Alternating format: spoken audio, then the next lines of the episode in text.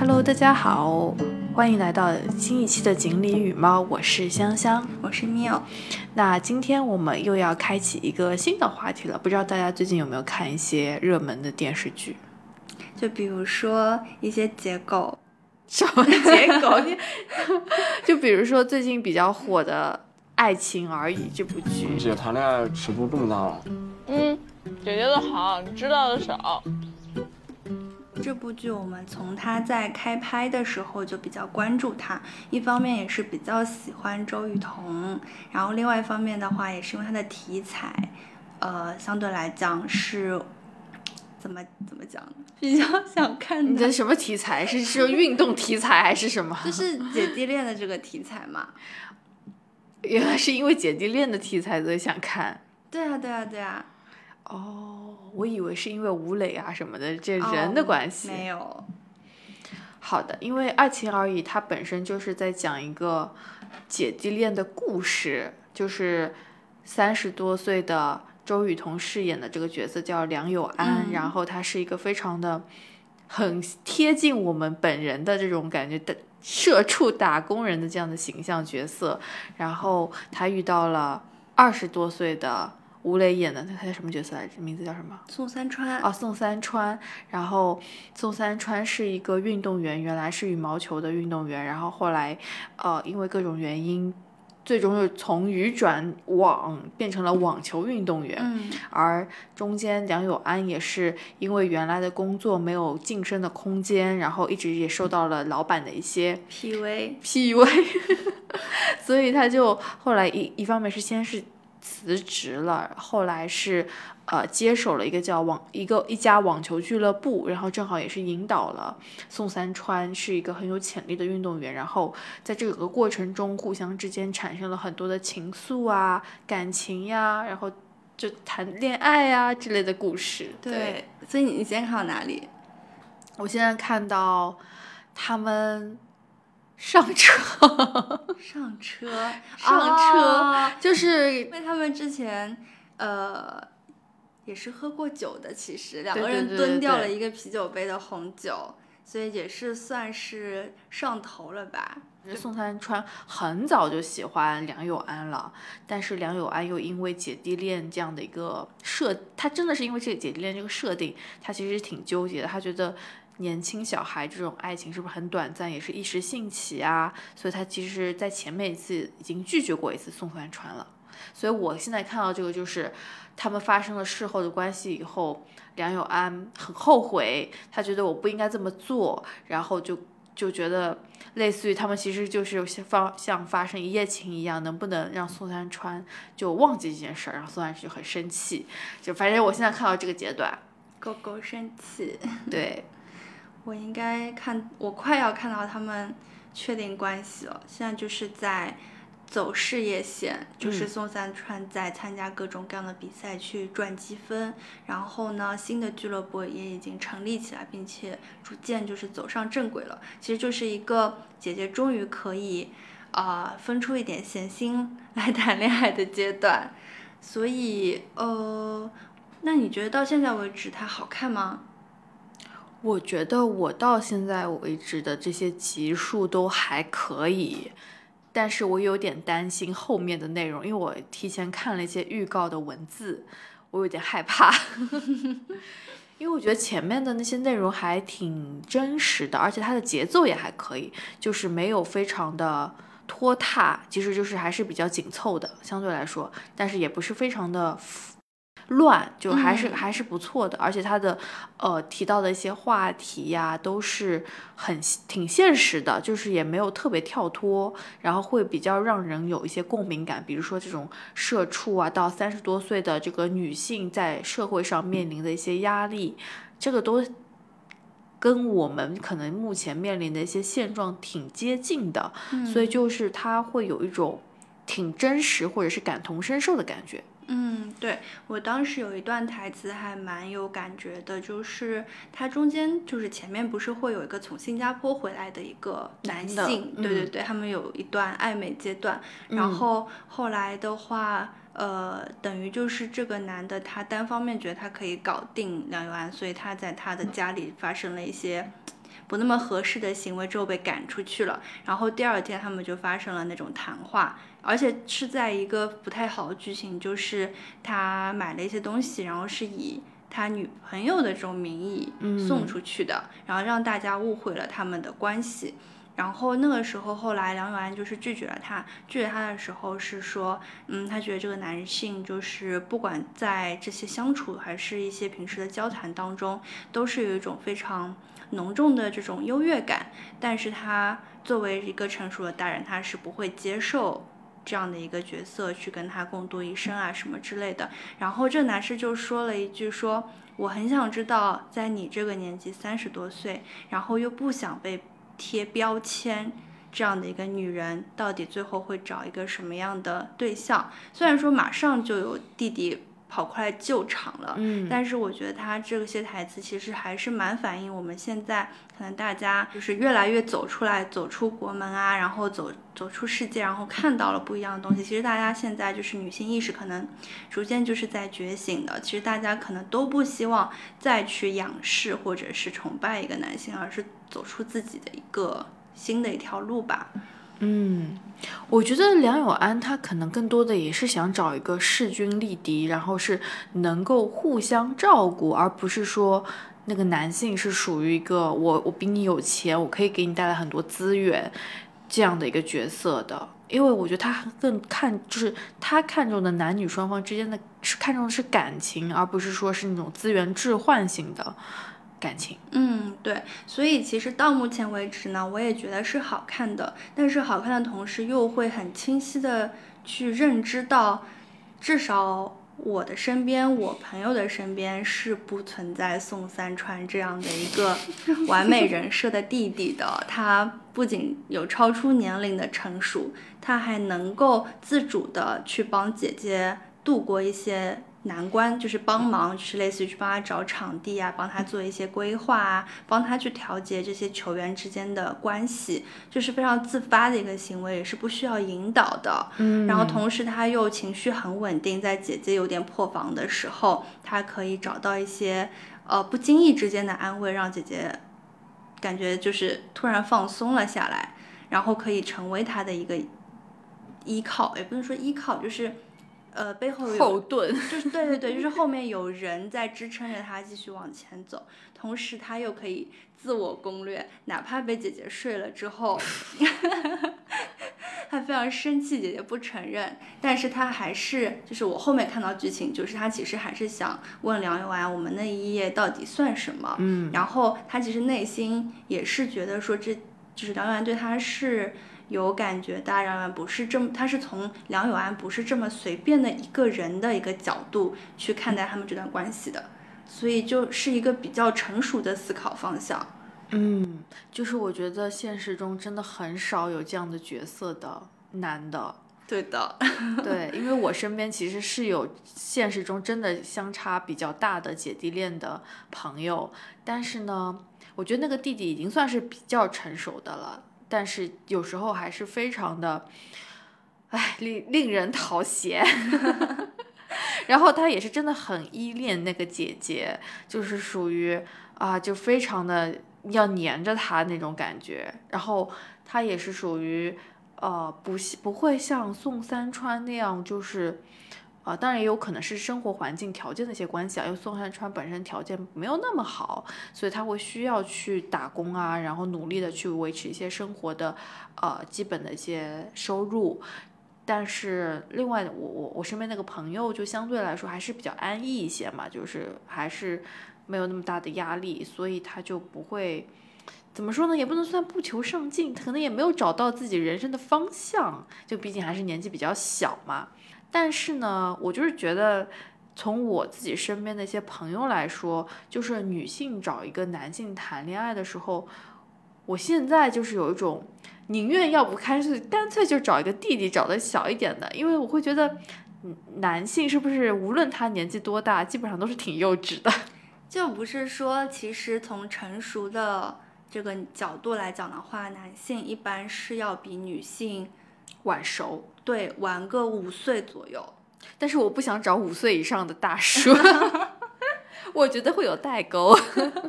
那你顺着你刚刚讲的，就是你其实更愿愿意找一个弟弟。那你觉得找一个弟弟跟你找一个同龄或者说比你年纪稍长的男性，他的优势在哪里？或者说你为什么更倾向于找一个弟弟？你觉得弟弟能够给你提供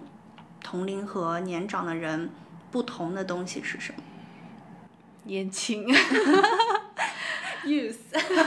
对，然后会更加的积极阳光一些。但是我因为我自己现实中并没有谈过姐弟恋，所以我不能很确定我能不能接受这件事儿。其实我是不确定的，我觉得我是保持着一种好奇的心态。嗯，open 的态度，对，但是因为我会觉得同龄同龄可能还好一些，就是年纪比较大的人总是有一种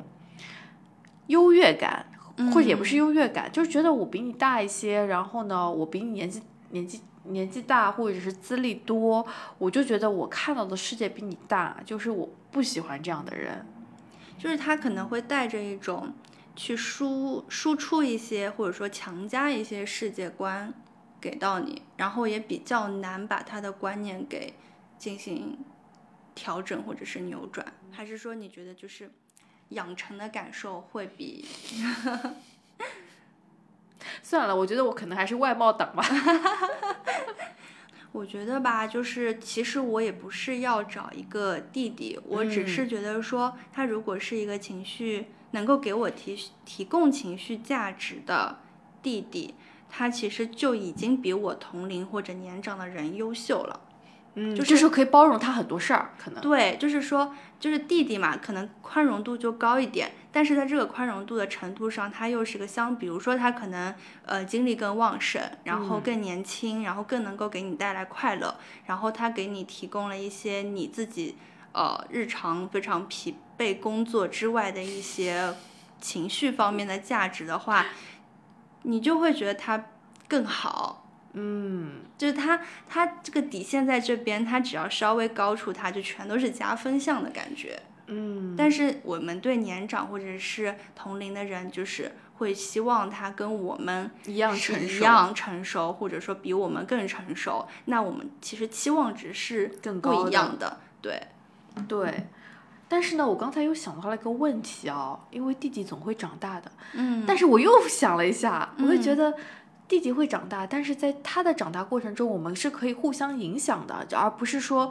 你一个跟一个更加成熟的人，我可能已经没有办法再去影响到他了，就没有办法共同的去成长，很难，我觉得是。就是弟弟可能更他年纪比较小，呃，他所经历的事儿可能是呃比较少嘛。但是比如说我怎么样让他去更好的去形成他的价值观，是我可以去支持他，或我可以去帮助他的。当然，这个好像有点又把我放在一个比较强势的对啊，你就角色了。感觉把自己嫁到了一个啊，我比你看过更多的东西。哎呀 真是的，哎呀，好吧，对不起。对，但是我觉得共同成长确实是一个点，就是不一定是，就是弟弟可能也会输出一些东西，让我觉得啊，我到这个年纪，但是我依然可以从他的这些想法和输出当中进行一些学习嘛。就是嗯其实每个人看待世界的角度可能都不一样。嗯，就是我是一个，就比如说我自己是一个非常希望能够获得一些新的东西的人，但是我我觉得年纪大的那些人很少会给我一些新的东西。比如说我们在相亲的过程中，我觉得他聊的东西我也知道 甚至我知道的更多。对，就会很无聊。除当然也有可能我们相亲的对象水平不咋地啊。我觉得就是跟我们同龄或者是比我们年纪稍长的人，他其实，呃，我不排除某一些弟弟找姐姐是抱着功利心或者是躺平享受资源的心态啊，但是我觉得目前来讲，我的同龄人跟我的年长的异性，或者是接触的过程中，或者是相亲的过程中，他们都是，嗯，比较现实。嗯或者说他们奔着的是结婚生子，嗯所以他们跟你的情感诉求的那个目标是没有办法 match 的。嗯，所以其实我觉得，嗯，年龄也不是一个很重要的问题，但是它可能更多的是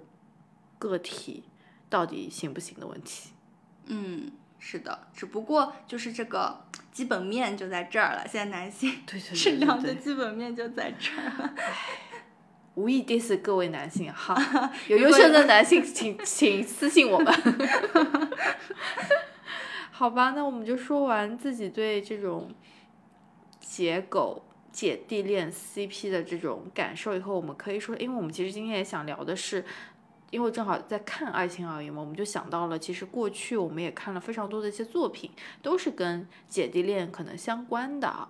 那我们可以来说一说自己，比如说比较喜欢的，之前看过的一些姐弟恋的作品，它其实，呃，某种程度上是给我们带来了一定对姐弟恋的一种刻板印象。哦，是吗？就是我感觉就是女女士，就是有点像男女的性转，就是我们平时看霸哦道总裁和一个贫穷贫穷的小小姑娘，嗯对，但是你可能就是把它倒就倒置一下，是一个事业有成的女性遇到了一个或贫穷或天真或怎么样的一个年轻的男性，就是有点像性转一样。你说的非常的有道理，因为我看了一下我们现在列在纸上的这几个 CP，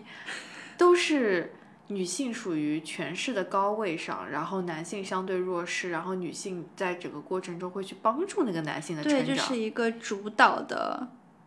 作用。但我觉得《中学生日记》跟《知道》可能稍微好一点点。嗯，但中学生日记它其实是一个呃师生恋嘛，所以它其实也是属于老师，因为和学生相对来说，呃，当然还是因为是是日剧啊，所以它是属于一个有一些道德的问题存在的。但是你抛开道德，我们在讲纯爱的这个层面上的时候，那你说他其实也是属于在一个权势的位置上，因为他是老师，他可能是可以决定到你的一些发展啊、你的成绩啊这些的东西的。就其实你想以前的一些师生恋，就是男老师和女学生，他就是也是可以决定的嘛。对啊，但这种这样这样讲回来的话，其实《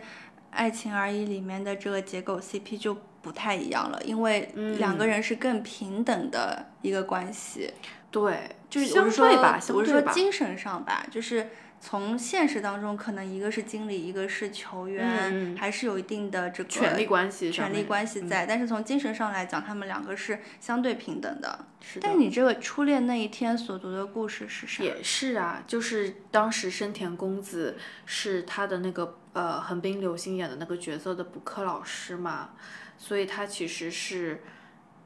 也是属于师生，就是非正式传传统的师生恋的那种角色，就是补课老师和学生的故事。对我本来列了致命女人，是想说，就不不管是多少岁，比如说那个刘玉玲在里面那个角色，其实已经年纪很大了，但是她找到了一个隔壁的小鲜肉，然后并且在那个嗯某一个 block，然后背后的一个小餐车还是货物车里面发生关系的时候，你会觉得他们两个之间那种张力还是很足的。嗯，然后当时刘玉玲就说：“Oh, youth” 的时候，就特别感同身受，因为你能够体会到刘玉玲眼睛里的那种欲望，就这只小狗真的很美味这种感觉。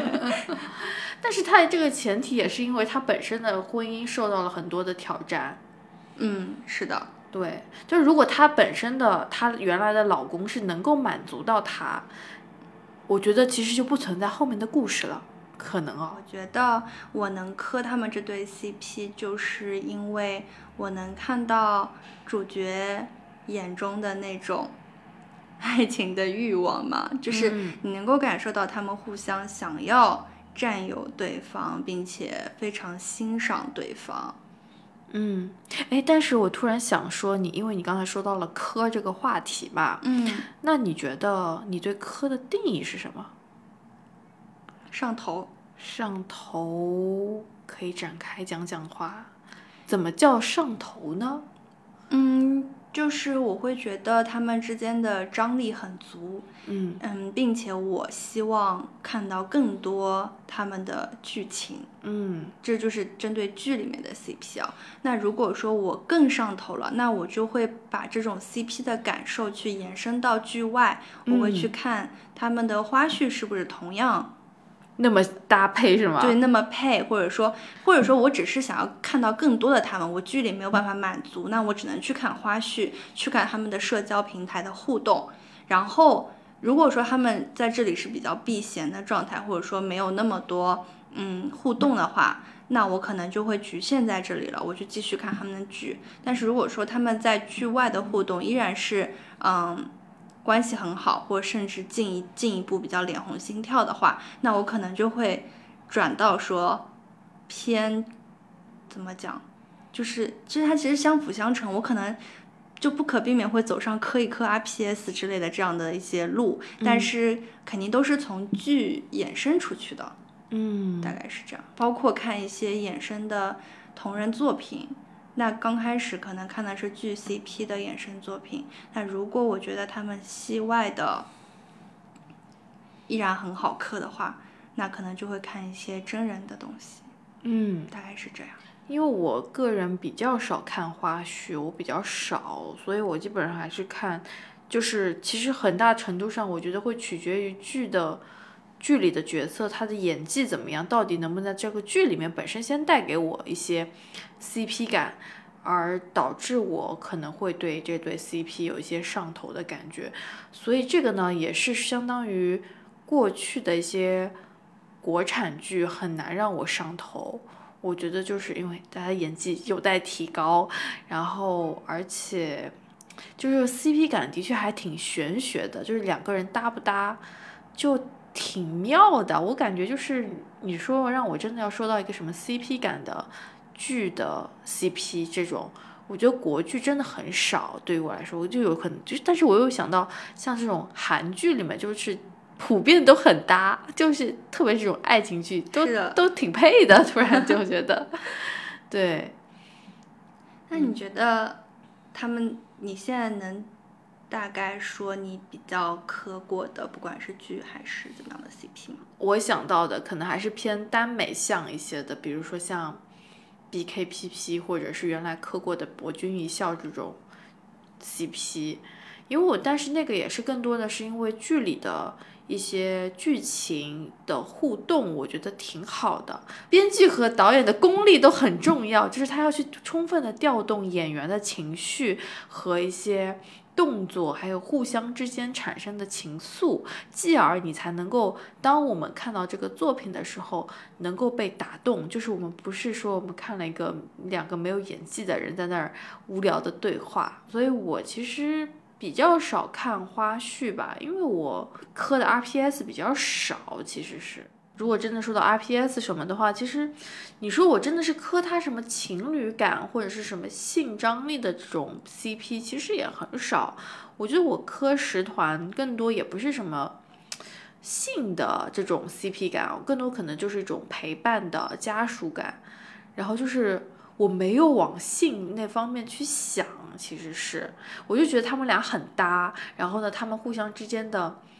呃，互动啊，或者是他们互相之间这种打打闹闹的感觉很舒服，或者甚至是假设我身边没有这样的人，然后我会觉得，哇，这样可能够给我的生活带来一些不一样的视角。所以说，比如说在假设我现在比较还是比较喜欢时代少年团嘛，但是呃。为什么像齐星这样的 CP，呃，是当年非常大事大事，类似于，就是其实就是我觉得就是很重要的一点，啊、包括大家很多人会也会磕碗盆这样的角色，其实就是他们从小到大的一些互相陪伴，然后时代风景的物料真的很多，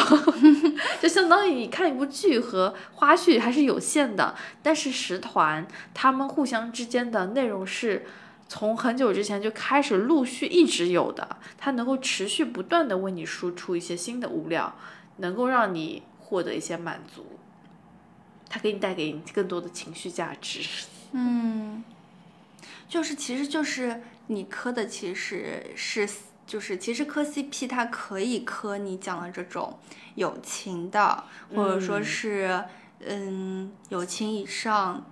恋人未满那种也有可能，对吧？然后就是我不一定追求他是恋人，对对就是对对，就是这种，其实你已经可以磕上了。但是可能我的话，我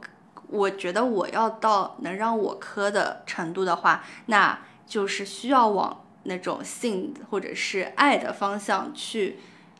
发展。就是它不到那个度的话，我只能觉得说，我我依然也会觉得啊，友情很好，然后他们的关系真的很好，他们竹马呀，还是呃彼此这种互帮互助都很好，我非常喜欢他们这样的团魂跟互动，但我不会到磕的程度，嗯，就是让我磕了的话，我一定会觉得说他们应该是有一些他们是一对，对，或者说我对磕的定义就是我觉得他们有一些不一样的情感，嗯，对，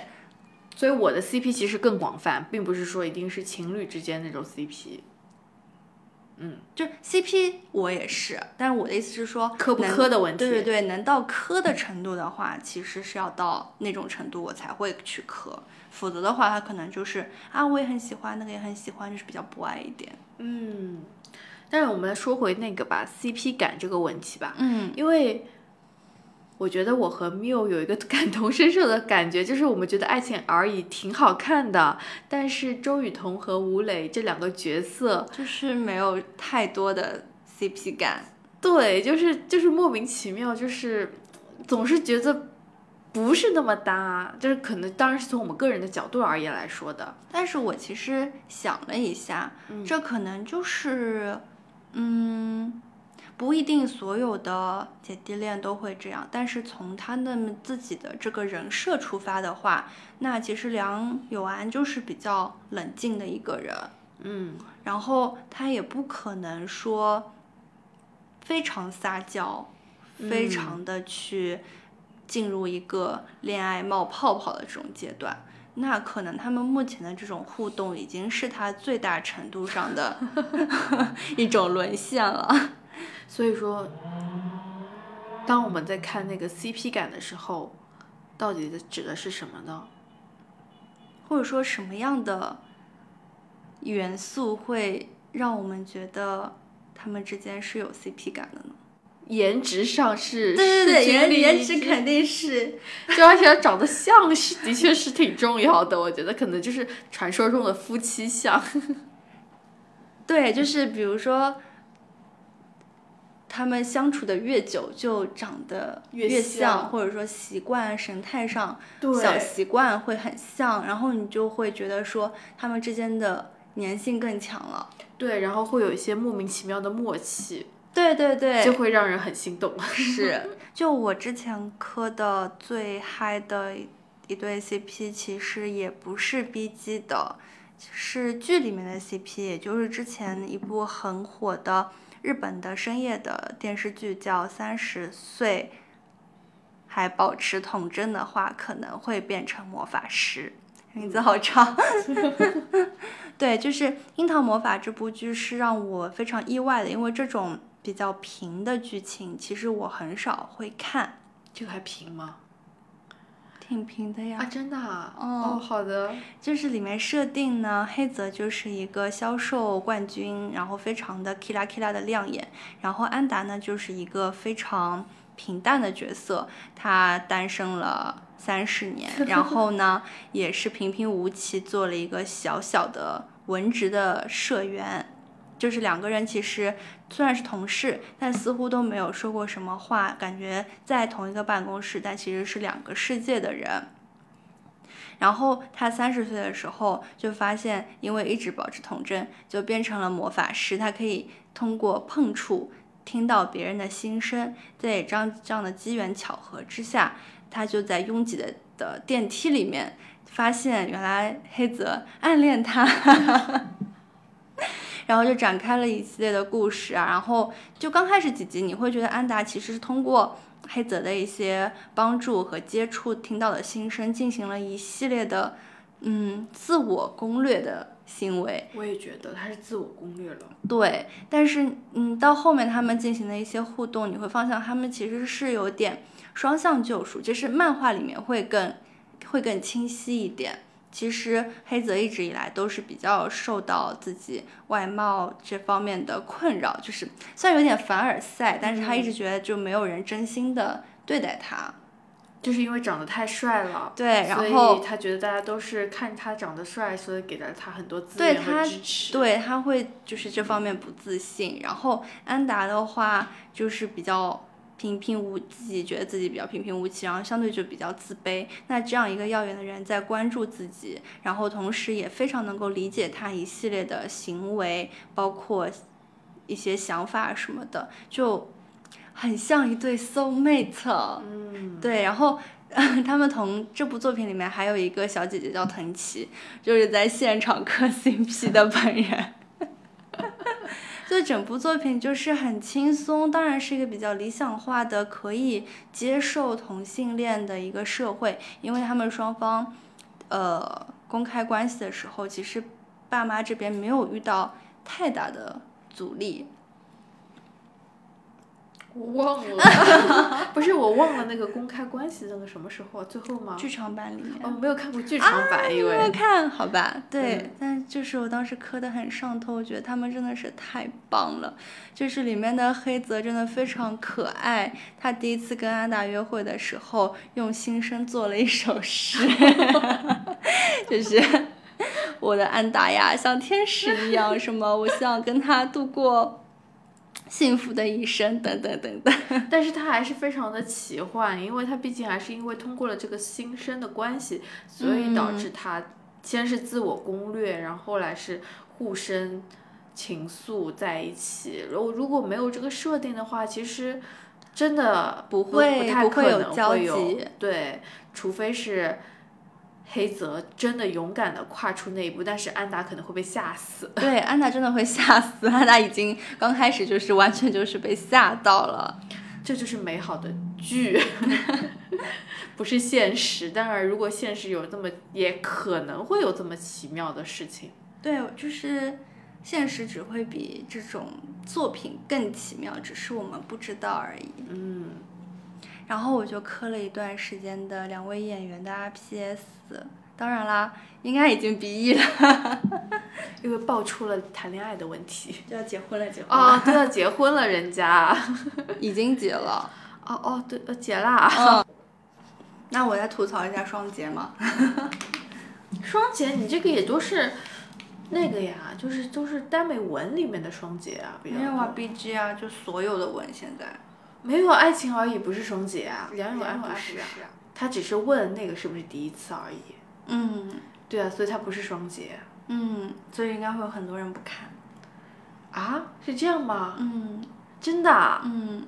大家这么洁癖的啊？非常，我跟你说，现在在个 BG 下面，然后都会问男女主是不是双节，那他会不会在句子下面问是不是双节吧？也会有啊。真的啊？对啊，就是比如说有一个电视剧的博主安利这个剧，嗯下面就会有人说啊，谁可以告诉我吗？这部剧的男女主双节吗？然后就会有人跟他说啊，女主之前是有过前男友的，然后所以可能会发生过一些性关系的对问题。对对对对对对，然后后面他就说哦，好的好的，嗯，我我就是，比如说像这个剧就不会，但别的剧可能说啊，我是那个叫什么比较关注，就比较在意这些东西，嗯然后就可能就不看了。天哪，这只是这么敏感的吗？现在？对，超级敏感，而且最搞笑的就是我之前看过一个文，嗯里面的攻和受，嗯，那个受它是个 MB，你知道吗？什么叫 MB？就是援交男哦这种，对，这会被逼掉吗？那 就逼逼。嗯然后就有人问说：“请问这个是双节吗？”我 你怎么你在想什么？他们就会觉得很脏，不纯洁了。但是又很奇怪，就是说你一边在看这个剧或者说看这个文的时候，你又希望两个人的吻戏很香，传戏很香，然后你又希望他们是双节，他们是娘胎里学来的技术吗？看小黄片看来的。天哪，这是不是要需要一些性教育？我觉得应该普及性教育，但是现在我不知道为什么现在的人这么洁癖，就是感觉就是接受不了。几这几年越来越厉害了，就导致有一些写小说的时候会直接在简介里面就写清楚是不是双节。我觉得也有可能是他们没有办法接受多元的关系，关系应该是对他们需要绝对的忠诚。对，这个可能是更加保守了。今天呢，也是一个非常 free 的聊了 talk，对，因为我们正好是这段时间其实看《爱情而已》了，有点上头，我觉得，但是又有点担心后续有没有后劲不足的问题，所以就想说，趁着上头的这个时间，赶紧来抒发一下自己的感情和。聊一下关于我们对 CP 感这个话题的讨论，因为 CP 感其实我们之前也讨论过好几次，就私下里，然后我们其实就在讨论，哎呀，内娱中其实因为有很多这种 BG 的剧嘛，那有很多人其实怎么说，很少有人能够让我们上头的人，就是就这么说吧，比如说像。这几年比较火的 CP，类似于像是就以吴磊为例吧，他之前跟迪丽热巴的那个《长歌行》其实是有一批 CP 粉的，然后无路可逃，对，还有无路可逃，其实是火了非常长的一段时间的，但是就至少我跟香香是没有太 get 到他们这种 CP 感。所以就进阶去聊了一下啊，内娱有没有其他让我们觉得非常有 CP 感？我们来看看到底什么样的人才会让我们觉得 他会有比较普遍性的 CP 感，能够和别人很搭。发现很少，然后我们就总结了一个点，就是如果她长得比较可爱的女孩子，会比较容易和别人有 CP 感。她是更宽容的，对，就是跟任何人似乎就像一个 O 型血，可以搭配所有的。它兼容性比较高，对。然后男性的话，可能就是要更自然一点，就是他不能非常的棱角分明之类的。对，就就是反正挺妙的，我觉得这个东西，嗯，不能太自恋。对，就不能太自恋，但是颜值又是要 OK 的。对对对，就是这至少是要相当的，嗯嗯，门当户对。对啊，这个很重要啊。对啊。嗯大家可以在留言区分享你觉得有 CP 感的 CP 的 CP，然后也可以分享一下你为什么觉得他们是有 CP 感，可以来说服一下我们。是的，是的，是的。好的，那我们今天的节目就到此结束啦，感谢大家的收听。你现在可以在小宇宙、苹果播客、网易云音。乐、喜马拉雅和汽水上收听我们的节目，欢迎大家订阅、留言与转发。那我们的好运池塘，希望大家踊跃的投稿，啊，欢迎大家投递好运故事或者你想听的话题。那祝福每一位收听的伙伴好运相伴，拜拜，拜拜。